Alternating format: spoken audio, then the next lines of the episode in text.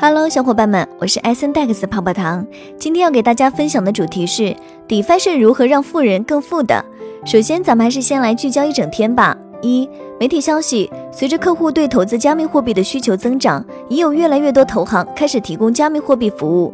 然而，面临监管重压，华尔街银行布局加密货币仍态度谨慎。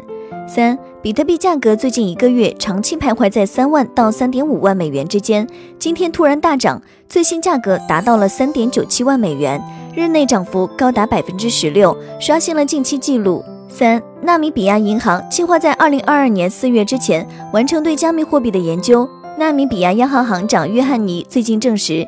接下来的深度文章来自彼得书讲区块，敬请聆听。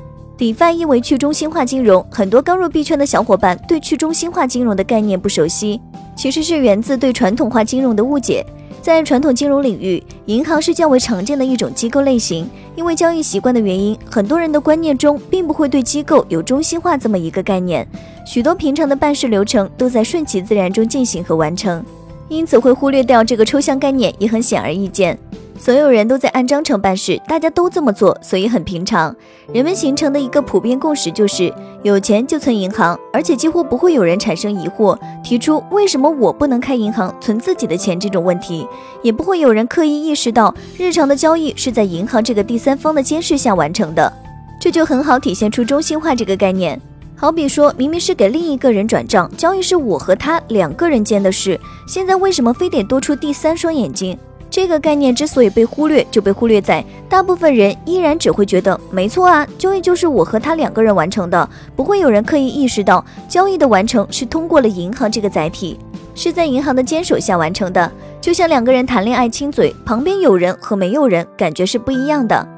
开头就闭上眼睛，即使边上站有人，也不会察觉到。只有睁开眼睛看见旁边的人了，因为羞涩感才会觉得说这样做好像有点不合适。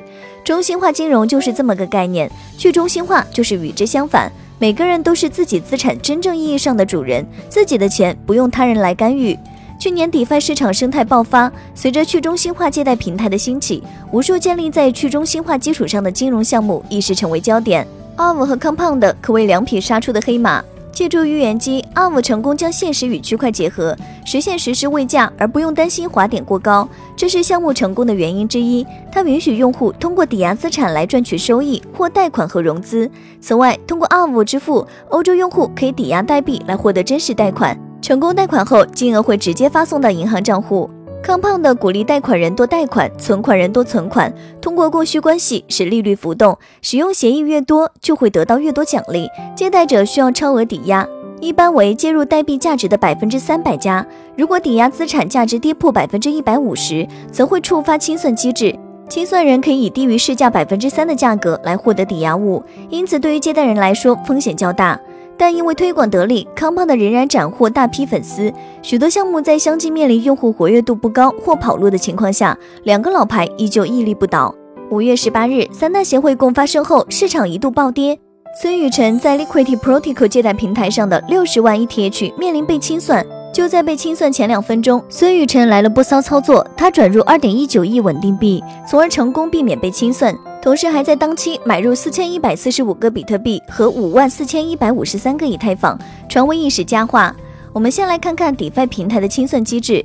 传统交易所的爆仓机制是即爆即卖，在达到清算线后，会立即以低价挂入盘中，开始进入成交程序，导致的结果就是双新低，最终形成连环爆仓。而 DeFi 平台的抵押物价值则需低于一定程度后才会触发清算，先是单子被挂出，允许搬砖者套利。直到平台价差与交易所价差被抹平，要注意的是，这个地方会存在延迟。交易所是由电脑做事，而 DeFi 平台靠搬砖者做事，出现延迟就是自然的事。人工干不过电脑，这个出现的延迟是有文章可做的。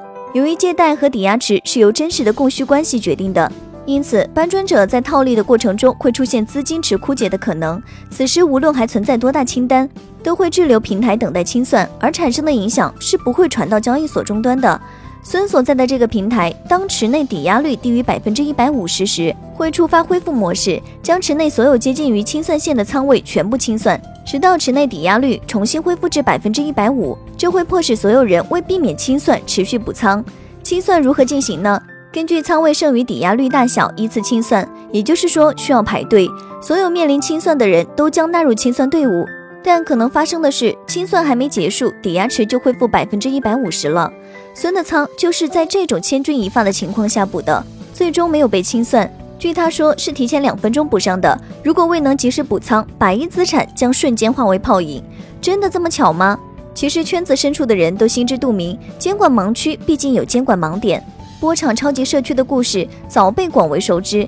波场已经成立四年了，在圈内能动用的资源和关系自然不用多说，因此想要在某些细节层面做点手脚，能联想到的实在太多太多。再加上本人自带的广告效应，孙找的项目可以说不想火都难。富人很少愚蠢。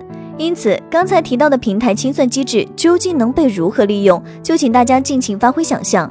DeFi 的出现是区块链新时代诞生的重要标志，它重塑了人们对传统金融的观念，将传统金融直接与去中心化区分开。同时，这也滋生了行业恶习，给那些见光死提供了温床，最后富人更富。以上内容作为一家之言，仅供参考。好啦，本期的节目就到这里了。如果喜欢泡泡糖为您精选的内容，还请帮忙多多转发。那咱们。下期再见，拜拜。